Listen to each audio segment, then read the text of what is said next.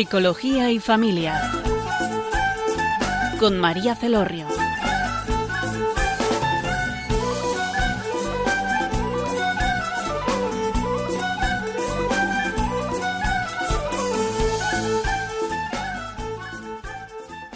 Hola queridos oyentes, les habla María Celorrio desde Funes Navarra y en la tarde de hoy nos acompaña eh, Leire Navaridas. Hola, buenas tardes, Leire. Hola, buenas tardes, María. Buenas tardes, encantada de estar otra vez con nosotros compartiendo este espacio. Muchas gracias por tu disposición y disponibilidad. Deciros que Leire eh, es una activista pro vida debido a, unas experiencias que tuvo eh, de intervención violenta del embarazo. Es madre de tres hijos. Eh, está uno con un, un, niño está con ella, pero los otros dos pues no ha podido disfrutar de su presencia y, y bueno, pues eh, los, los ama en ausencia, amar al ausente, ¿no? Que, que se dice. Bueno, Leire es, es una activista, como he dicho, a favor de la vida y, y, y ahora nos va a contar su labor, su vivencia, ya lo ha contado, eh, eh ha, ha, intervenido en este programa en alguna otra ocasión y nos ha relatado sus experiencias, sus vivencias, que las podéis eh, buscar eh, en YouTube y bueno, si ella nos quiere hacer mención de algún sitio también concreto, que nos lo diga. Y eh, hoy vamos a, dar otro cauce para hablar con ella en relación al, valor que, es la vida, ¿verdad? Porque la vida, pues, si no tenemos vida, ya, ya no somos, ¿no? Ya no somos, eh, dejamos de ser, de ser persona y, y ahora en el mundo actual, pues, se ponen en cuestión hasta el, la vida en sí misma, el valor de la vida desde el momento de la concepción, que es así donde se inicia. Y mm, queremos conocer, ¿no? ¿Cuál es tu, en la tarde de hoy, que queremos saber más cosas de ti, más cosas de tu labor, qué, qué es lo que haces, ¿no? En el día a día para que la gente, bueno, te pueda conocer o incluso llamar si quieren eh, escucharte. Y, y eso, vamos a empezar eh, para que nos cuentes qué, cuáles son tus, tus líneas de actuación en, en el día de hoy a favor de, de la vida humana. Uh -huh. Vale, estupendo. Vale, pues bueno, como comentabas que, que podría remitir a los oyentes a algún sitio, pues yo creo que, que, en este sentido, pues lo mejor sería mi web, porque a partir de ahí pues pueden acceder a, a las redes sociales, a muchas de las intervenciones que he hecho, eh, charlas, institutos, universidades, también entrevistas a medios, televisión, radio. Y, bueno, yo creo que hay, hay, muchísima información que sería leirenavaridas.es. Es una web que me he autogestionado, con lo cual, bueno, pues no es de las más profesionales que van a ver, pero sí que es bastante completa en cuanto a información.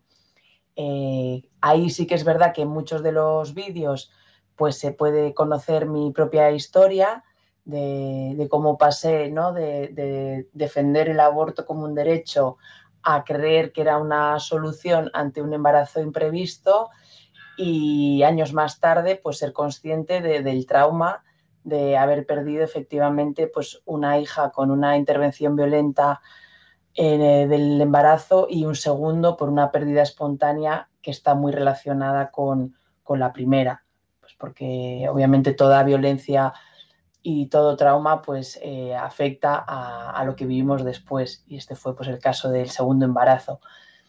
Y sí que es verdad que en el 2017 pues llega Lander, mi tercer hijo, a, pues a demostrarme que cuando uno apuesta por la vida pues esta siempre resurge y que ser madre de un hijo vivo pues es la mayor maravilla del mundo eh, yo también tengo un vínculo muy especial con mis dos hijos no nacidos, o sea que también yo ayudo en ese sentido a muchas madres que han perdido al hijo, a la hija antes de nacer, a recuperar ese vínculo madre-hijo para que pueda volver a convertirse en una fuente de, amor, incluso de alegría, ilusión, eh, más allá ¿no? de, del drama o la culpa que se puede sentir al, al, al principio o, o, durante toda esa etapa donde una madre pues no ha conseguido darle la vuelta y, y sanar pues lo que es la herida de, de, un hijo muerto que siempre es dura, ¿no? Haya nacido o no.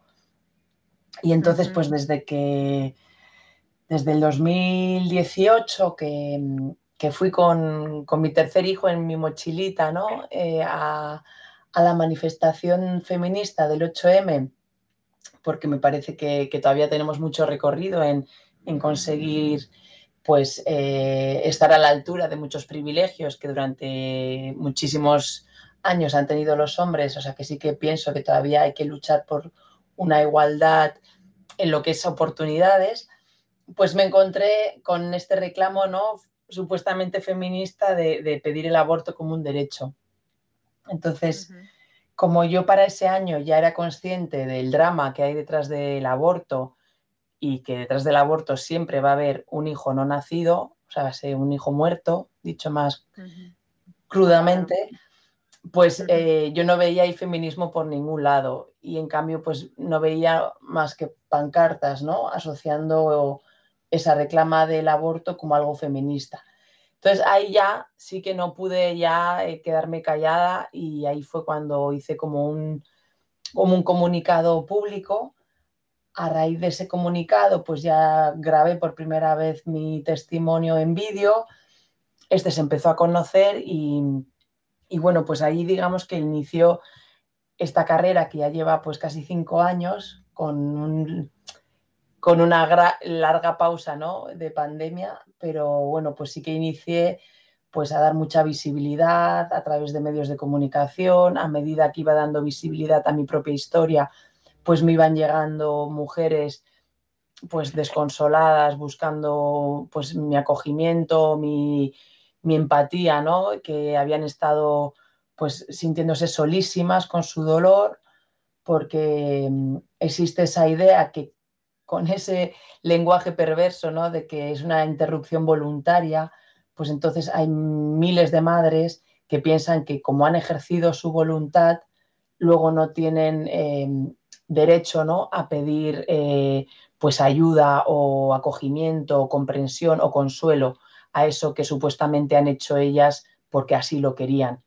Entonces, pues, eh, pues han sido muchas madres que, han venido tras eh, estar años pues, sin hablar con sus parejas o sin hablar con sus familias o habiendo pasado por terapias de psicología, pero donde no se sentían para nada comprendidas, porque ahí lo que se les negaba era que había habido un bebé, que habían perdido un hijo. Entonces, si no se les reconoce eso a estas madres, pues no se las puede ayudar ni acompañar en su dolor.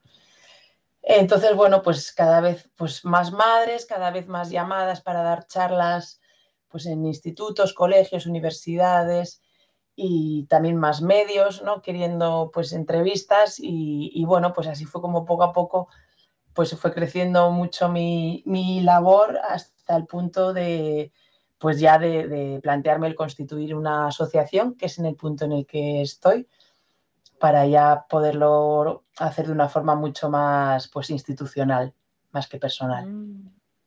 Y cuéntanos esta asociación en la que estás ahora inmersa. Pues todavía digamos que, está en embarazo. En pañales. En embarazo, antes todavía. Porque, porque tenía, digamos que que me habían puesto de fecha de, parto hace un tiempo, pero se está, está todavía que no sale. Entonces, bueno, pues estoy pendiente de unas confirmaciones por parte del ministerio, por eso que todavía no puedo casi ni, revelar ni el nombre ni nada.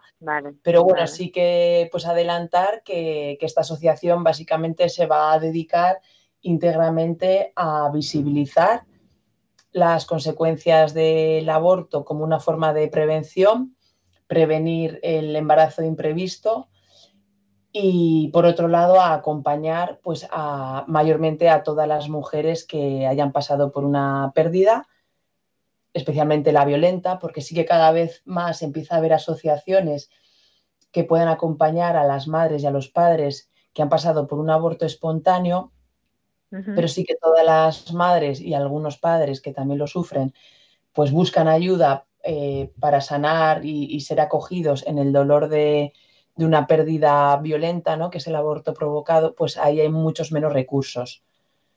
Y, ahí pues es donde yo creo que esta asociación tiene pues mucho recorrido y mucha necesidad de, de expansión. Entonces, lo que podríamos así resumir hasta ahora, eh, desde que hubo un punto de inflexión en tu vida, ¿no? Que decidiste eh, dar a luz tu, tu testimonio, aunque fuese duro, ¿no? Y, pero también supongo que sería una experiencia sanadora. Entonces empezaste eh, de manera natural, porque también se te pidió, ¿no? La gente quiso conocer más de, tu testimonio, eh, una manera difusiva, ¿no? difundir eh, tu experiencia y también ayudar a, visibilizar esta realidad. Y ahora estás centrada en, la asociación, ¿no? En ayudar a otras, a unas personas, a mujeres y hombres que han pasado por situaciones de intervención violenta del embarazo de pérdidas espontáneas, ayudarles a sanar, a recomponer, ¿no? A, a que no se queden en la culpa, porque es verdad que la culpa muchas veces es bloqueante, paralizante y deja a las personas eh, pues igual en un pozo abismal que no saben cómo salir. Y es lo que mm. dices, ¿no? Que, que al sentirse que han sido ellas las que han eh, decidido eh, tomar, eh, o sea, llevar a cabo un aborto, luego parece como que no se sienten eh, merecedoras pues de un, de un amor o de un perdón o de un arrepentimiento. Así es, porque lo que me relatan muchas cuando van a buscar ayuda, pues bien sea por internet o en lo social, lo que se suelen encontrar frecuentemente son como dos polos, ¿no? Está el polo donde es como que no pasa nada, mujer, eh, que todo está bien, que ha sido lo mejor, que que ya se te pasará, o sea, como que de alguna forma banalizan y trivializan ¿no? sobre lo que ha pasado y sobre por lo que está pasando esa mujer, con lo cual ella no tiene ahí eh, campo ¿no? para sacar su dolor porque básicamente lo están negando, están diciendo esto es una mm. tontería, no hay por qué sufrir mm. por ella. Y luego estaría el otro polo donde se pueden sentir muy juzgadas por, eh, llamándolas pues asesinas, porque lo que han cometido es un asesinato y eso pues no tiene perdón de Dios y ahora pues merecen el castigo. Entonces, eso también se lo pueden encontrar. Y, Como menos, ¿no? Digo, igual en la actualidad eso ya... ¿Eh? Que en la actualidad supongo que será como una vertiente menor, ¿no? Porque ahora como que hay bastante conciencia de que esas mujeres son sufrientes y que necesitan acogida. Bueno, yo cuando hablo de, las mujeres a las que atiendo me refiero a básicamente todo el planeta, porque muchas, ah, eh, muchísimas de, de países desde Latinoamérica. Ya, ya, ya, claro. No es, no es la misma concepción que podemos tener en España ya, ya, ya. De, toda esta problemática como la que pueden tener ellas allí. No es lo mismo. De hecho, pues allí hay muchísima más vulnerabilidad, mucha más precariedad, mucho más machismo, muchísima más violencia y a la vez también pues puede haber más fanatismo, ¿no? En ese sentido, cuando se trata igual pues de, personas que, dicen defender la vida, pero parece que solo se centran en la del bebé, que una vez se ha perdido la del bebé, ya la madre es la culpable que tiene que pagar por esa pérdida del bebé y no se le acoge.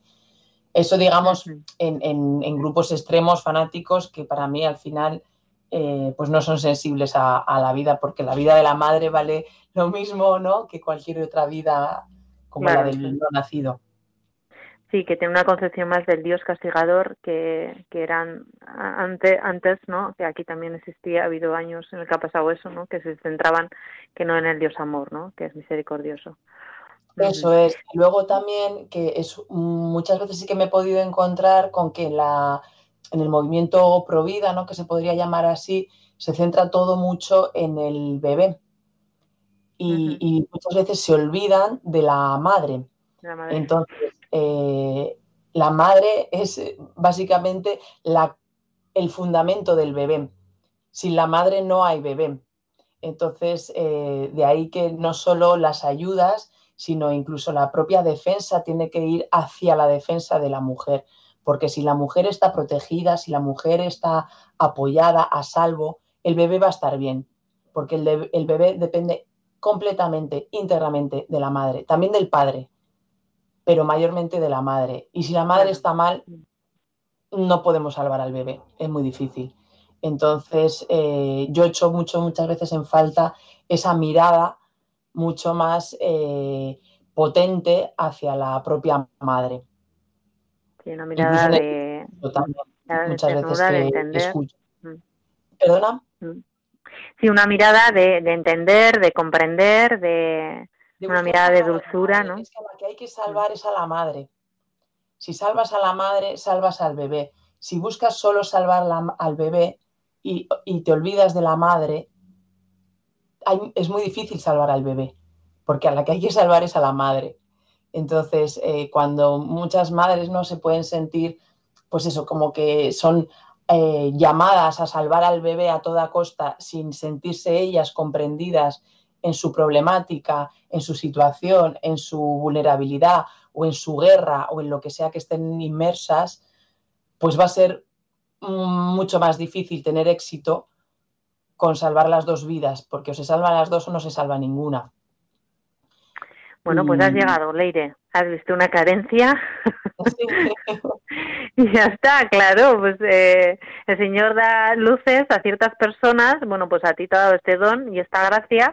Y bendito sea que, que tú, que tú eh, la, lo estás acogiendo y lo estás aprovechando. Son oportunidades que te da la vida.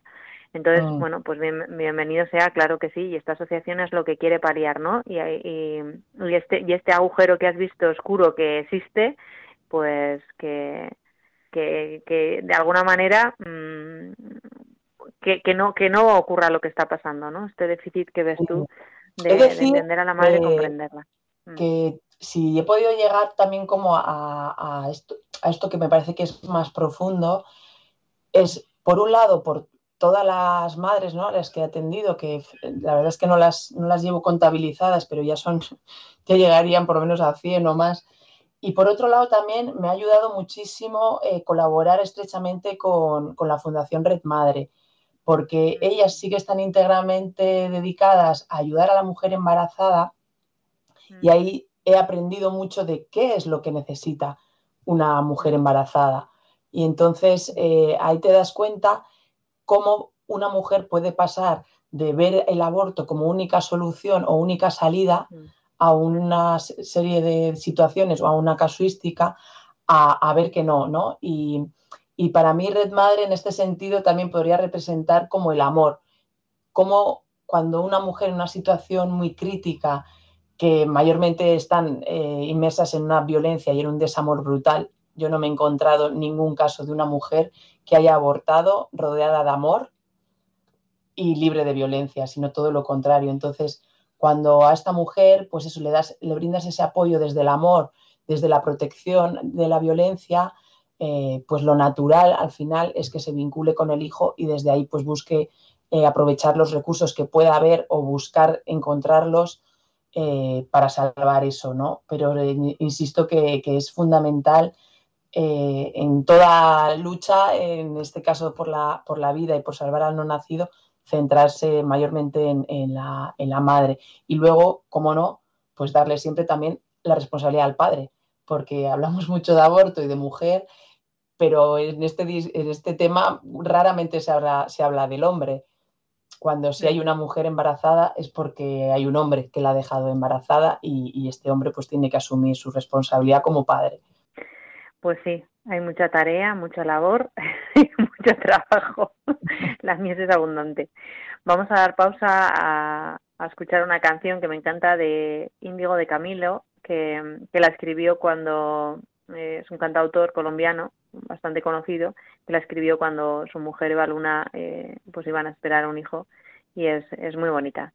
Vamos a escucharla para reflexionar todo aquello que hemos estado hablando.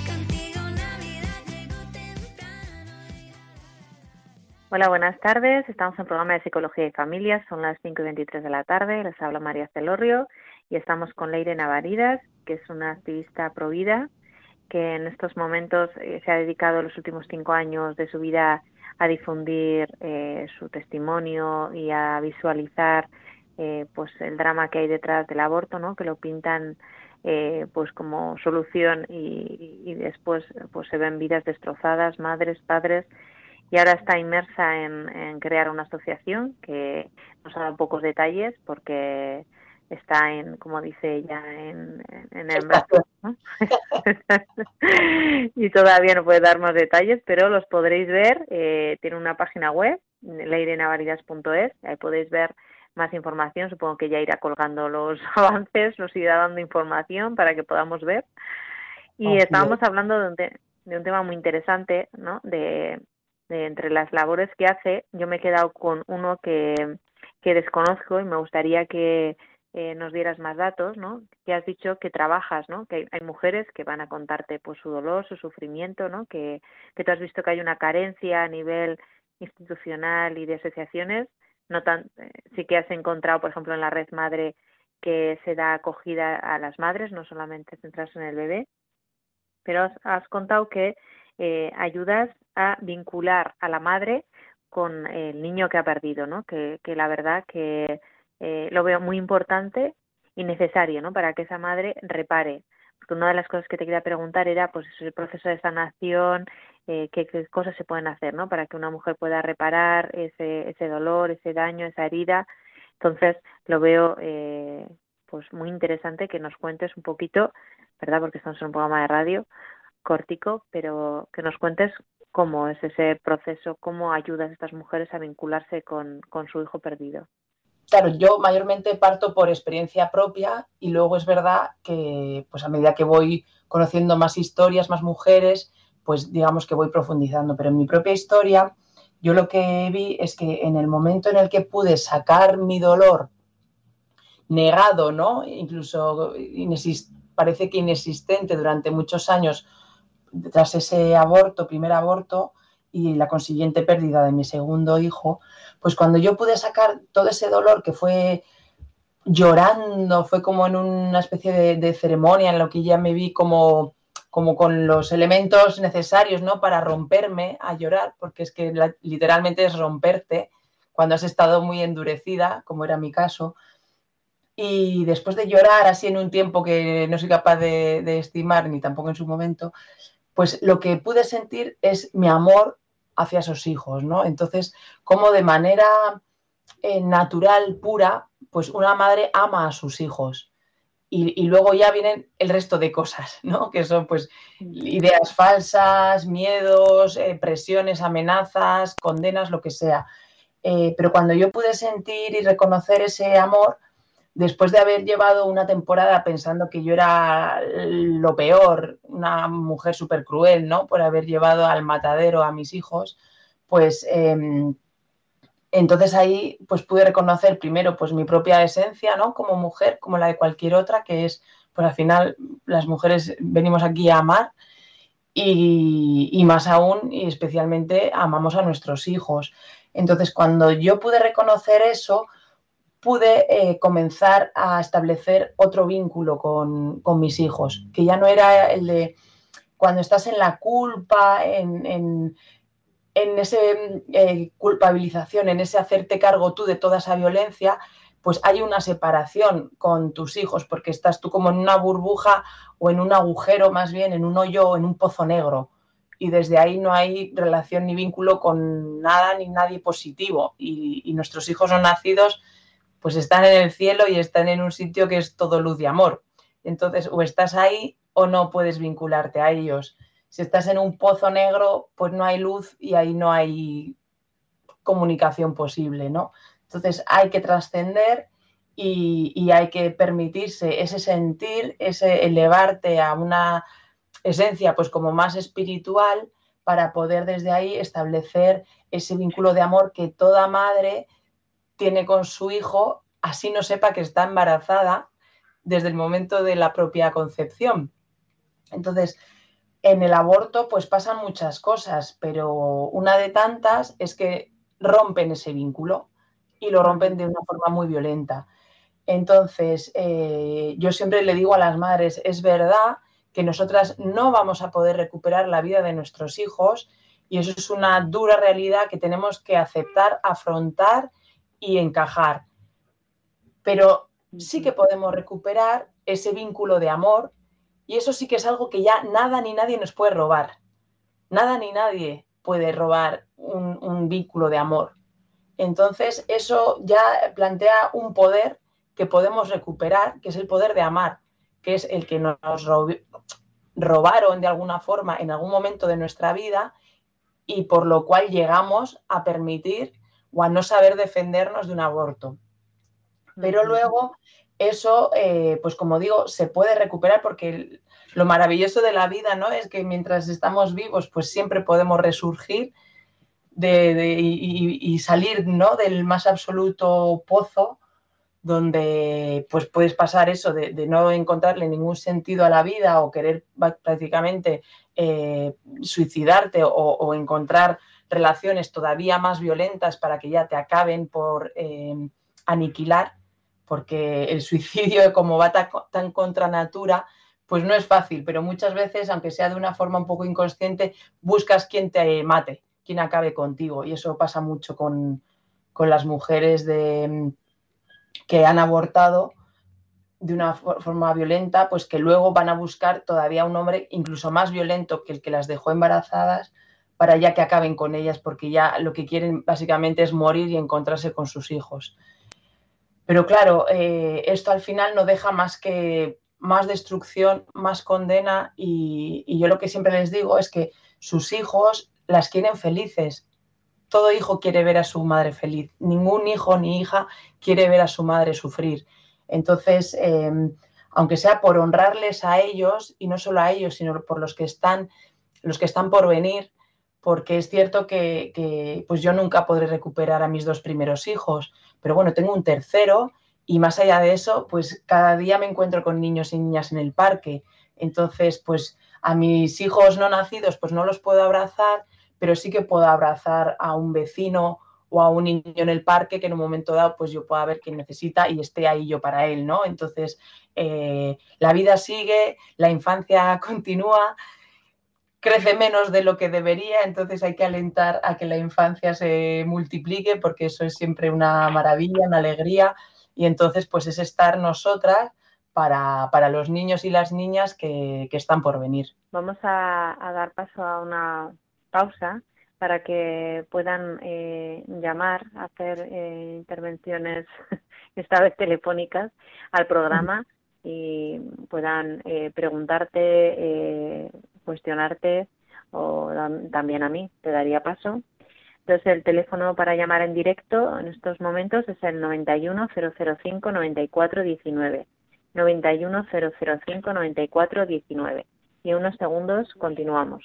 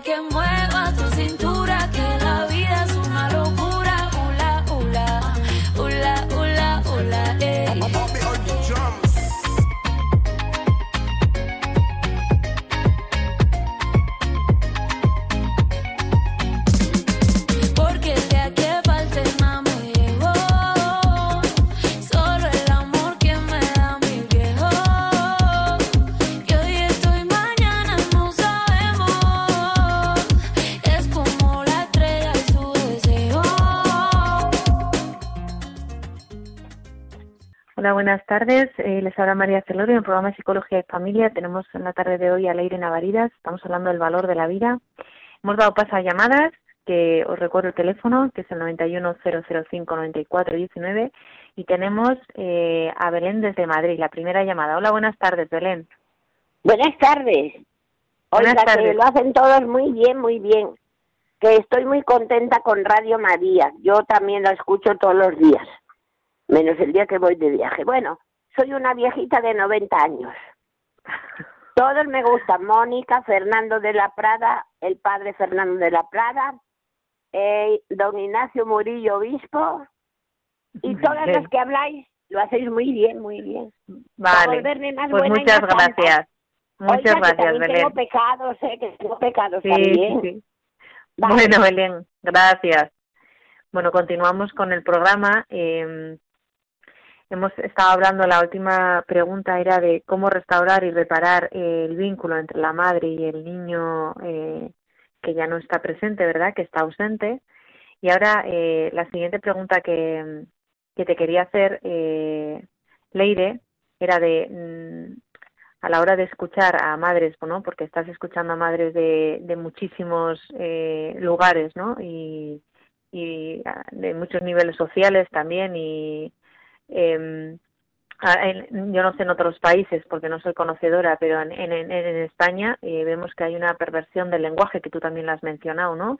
Y de, y de ideas que, que están que nos influyen para que la mayoría de la población eh, se posicione ¿no? a favor de, del aborto, bueno, pues si lo tienes que o hay muchas personas que dicen no pues yo no abortaría pero pero está bien que esté pues si oye pues si lo necesito o, o lo que fuera no no dar eh, esa posibilidad tiene que existir no entonces cuáles son eh, las las ah, tenemos a otra luego seguimos con esta pregunta vamos a atender primero las llamadas. Tenemos a Juan de Madrid. Hola buenas tardes Juan. Hola buenas tardes. Hola Juan cuéntanos. Eh, bueno, eh, felicidades por el programa. Que quería preguntar a Leire, que, que, es una, de verdad es una mujer valiente, donde las hayan un poco lo que decía Juan Pablo II, que, que las, las mujeres que habían pasado por, por el aborto debían ser apóstoles de la, de la vida, ¿no? Y es su caso. Y, quería preguntarle que nosotros, pues, la gente de a pie, si qué puede hacer si conoce una persona que haya que haya abortado y pues que, que, que lo esté, bueno, pues que esté en un proceso de que que no, no, no lo ve como algo malo o cómo podemos ayudar a las personas que sí que, que están afectadas, eh, que nos dé un poco de algo que podamos aportar en este, en este ámbito. Muchas gracias. Vale, Juan, gracias. Vale, pues eh, hola Juan. Sí, la pregunta de Juan es bastante común para personas que están sensibilizadas, ¿no? Porque es muy frecuente eso, que se encuentren en su entorno a, a otras personas, que hay tanto hombres como mujeres, que, que reconozcan haber abortado y que todo bien. Entonces, en ese caso, pues eh, yo lo primero que les diría es, no olvidéis que hay un dolor, ¿vale? Aunque ellos lo estén negando o que no sean conscientes, no quita que cualquier mujer u hombre, madre o padre que haya perdido a un hijo, así sea, entre comillas, de forma voluntaria, eh, tiene un dolor. Entonces, con esa conciencia de saber que esa otra persona está negando un dolor, pues eh, con muchísima sensibilidad, porque cuando nos cerramos al, a vivir el dolor, mayormente es porque eh, no sabemos cómo o nos sentimos tan vulnerables que nos da miedo poner esa vulnerabilidad en manos de otra persona. y entonces hay que ser especialmente cariñoso, especialmente atento. Y yo no iría como a, buscar convencerles de nada, pero sí a hablar del tema. Entonces, como digo, con muchísima sensibilidad y cariño y empatía, pues eh, se puede hablar, pues por ejemplo, pues de mi caso, eh, que como está muy documentado en vídeos, pues se puede decir, uy, pues mira, pues yo eh, conozco el caso de una chica que abortó también porque pensaba que, que, era lo mejor, no había otra solución y estuvo así pensando que no había pasado nada durante muchos años, pero luego sí que eh, gracias a una terapia pues fue profundizando y en algún momento pues pudo reconocer pues el gran dolor que llevaba y como ella ahora acompaña a muchísimas personas, porque también hay hombres, pocos pero los hay, eh, que en algún momento pues pueden identificar ¿no? Eh, qué error o qué dolor haber perdido así un hijo. Y, bueno, entonces podéis hablar de lo que habéis oído, de lo que conocéis y a ver si así, de alguna forma, ellos os reconocen como personas sensibles, como para que cuando ellos ya no puedan más con ese dolor, pues os busquen a vosotros en concreto para decir, oye, mira, sí, yo te, lo puedo contar, mira, igual no se lo digas a mi mujer, pero yo llevo años pasándolo fatal, porque para mí ha sido siempre algo horrible, no sabía con quién hablar. Entonces, que, que sepáis que ahí estáis como sembrando de alguna forma una, una, sala de acogimiento para que esas personas el día que quieran pues puedan recurrir a vosotros como mínimo pues para desahogarse y, luego pues para ayudarles en buscar recursos pues estoy yo eh, y, bueno y a través de mí pues yo también puedo ir derivando según el caso o la necesidad a un sitio o a otro. Pero como mínimo que ofrezcáis ese espacio eh, donde ellos saben que van a ser comprendidos que no van a ser juzgados y que pues les vais a brindar ese hombro ¿no? en el que poder pues eh, desahogarse y, sacar todo ese dolor.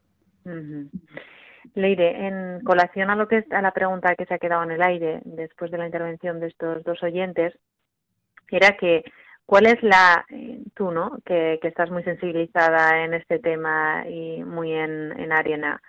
¿Cuál es la mayor manipulación del lenguaje y de las ideas que más influyen para que la mayoría de la población se posicione, como hemos dicho, a favor de que existan leyes en pro del aborto?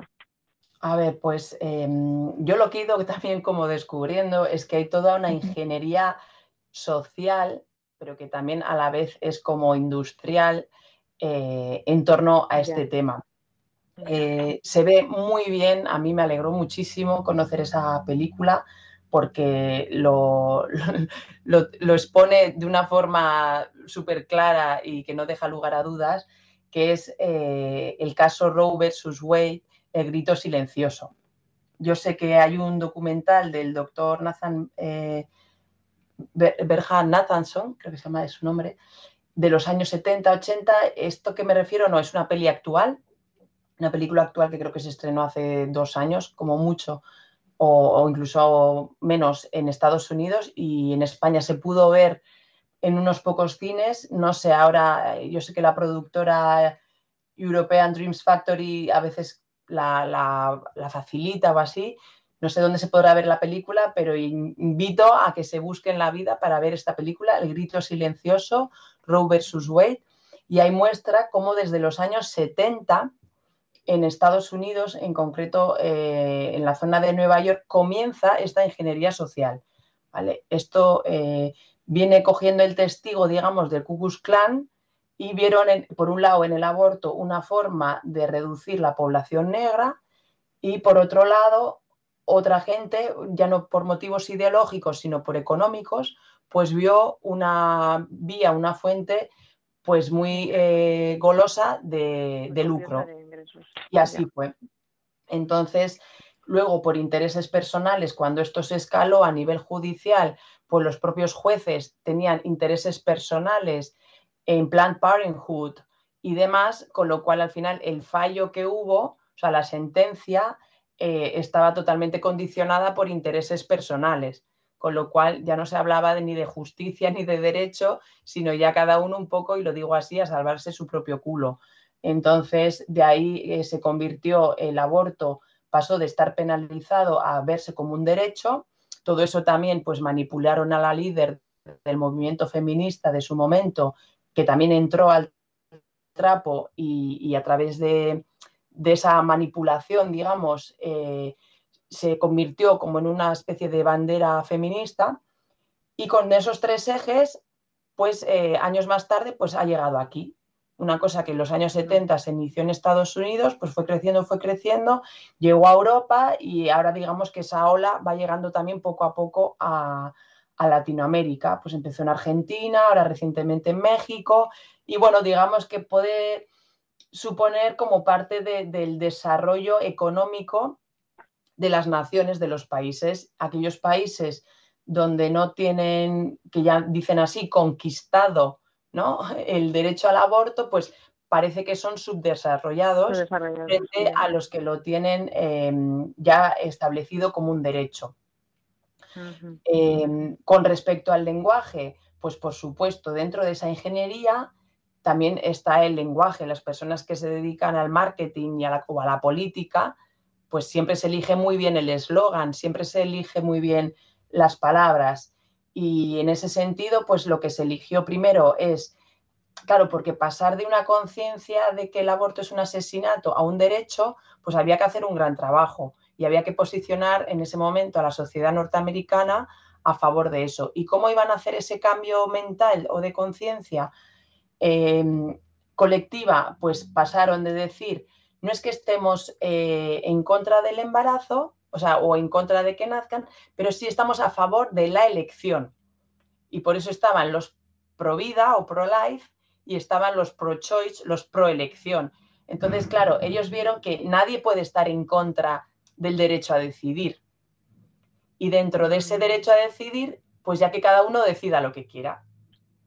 Con lo cual, eso era una forma, digamos, muy sutil y muy inteligente de hacer cambiar esa mentalidad a, bueno, que cada mujer haga lo que quiera, porque como es su cuerpo, ¿no? Y, yo ahí de adolescente, pues también yo lo veía como que tenía sentido, pues nosotras parimos, nosotras decidimos, y ya se le ha quitado toda relevancia y toda importancia al hecho de que hay un ser vivo dentro de nosotras y se lleva todo el foco a la libertad de la mujer. Entonces, claro, eh, de ahí, pues, pues que el feminismo y, mucha gente, pues quiera la libertad de la mujer y eso está fenomenal, yo también la quiero. Pero claro, es que en libertad ninguna mujer elige, primero, quedarse embarazada de un hombre que no le ama o que no va a reconocer a su hijo y segundo, ninguna mujer en libertad decide acabar con la vida de su hijo. ¿Y por qué sucede? Pues porque falta información y hay mucha desinformación. Dentro de la desinformación, pues también está, eh, claro, el, vocabulario aquí en España le llaman interrupción voluntaria. Con interrupción le quitamos como esa gravedad de trascendencia, porque las interrupciones son como eh, pues momentáneas, ¿no? Tú interrumpes algo y luego retomas. no tiene como ese mm. peso ¿no? de eliminación, por ejemplo.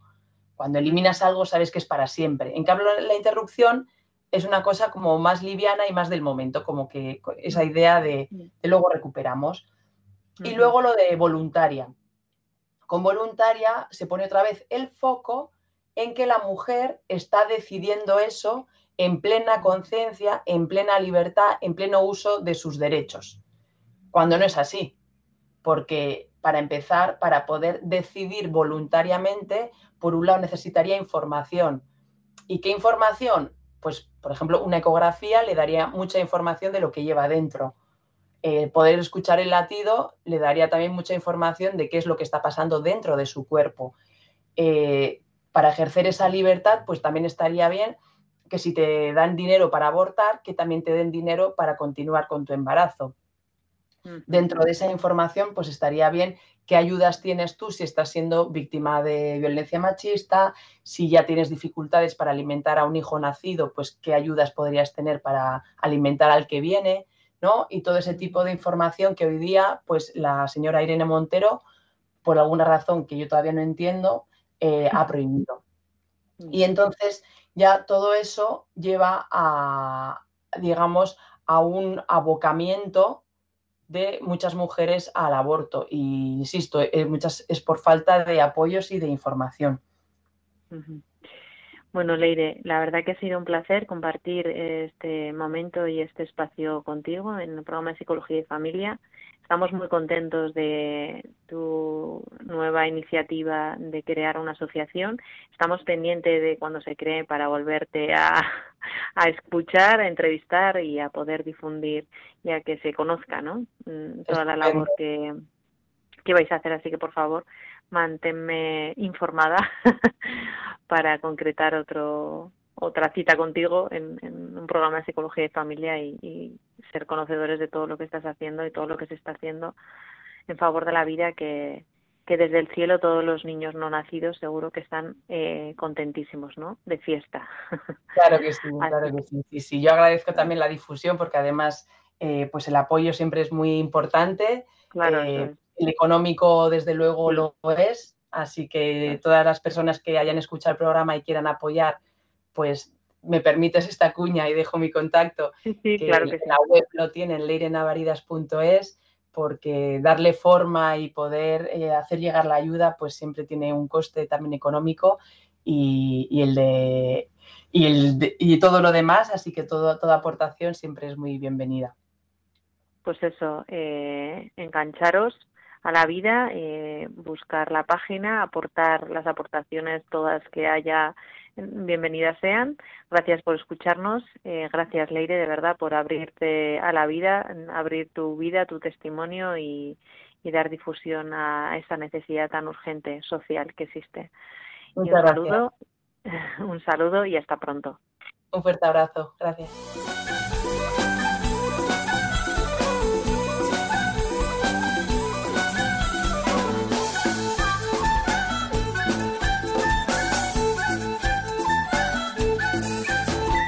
Psicología y Familia con María Celorrio.